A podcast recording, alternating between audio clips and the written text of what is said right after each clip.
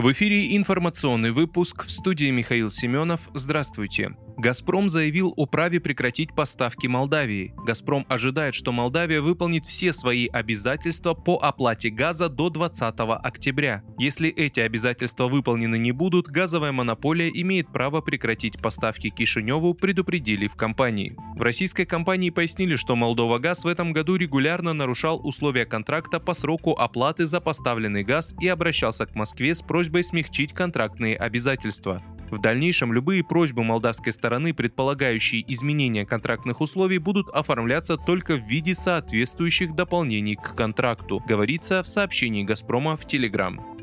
ВСУ ударили из «Хаймарс» по Антоновскому мосту в Херсоне. Украинские войска обстреляли Антоновский мост через Днепр в Херсоне из РСЗО «Хаймарс», сообщил представитель экстренных служб города. Противник продолжает обстреливать гражданские объекты города Херсон. Так, вечером 4 октября киевский режим выпустил по Антоновскому мосту 6 ракет «Хаймарс». Три были сбиты, а три попали в район моста. По предварительной информации, пострадавших нет, рассказал он.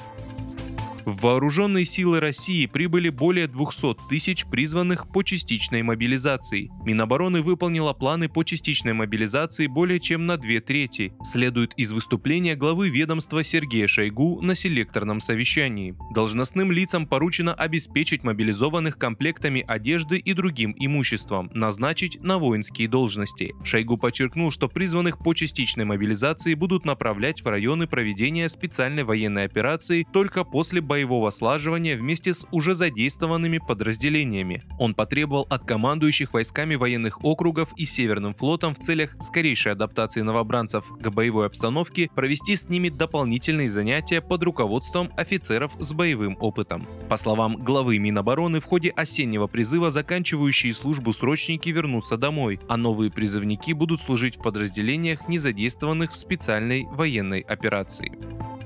Европарламент проголосовал за универсальную зарядку для электронных устройств к 2024 году. Европейский парламент одобрил предложение по введению единых зарядных портов для электронных устройств в Европейском Союзе к 2024 году. Об этом говорится в пресс-релизе, опубликованном во вторник на сайте Европарламента. К концу 2024 года все мобильные телефоны, планшеты, фото и видеокамеры, продаваемые в Евросоюзе, должны быть оснащены зарядным портом USB Type-C. С весны 2026 года данное обязательство будет распространяться на ноутбуки, сообщается в заявлении. Отмечается, что потребителям теперь не понадобится приобретать новое зарядное устройство каждый раз при покупке электронного девайса, поскольку можно будет использовать универсальную зарядку.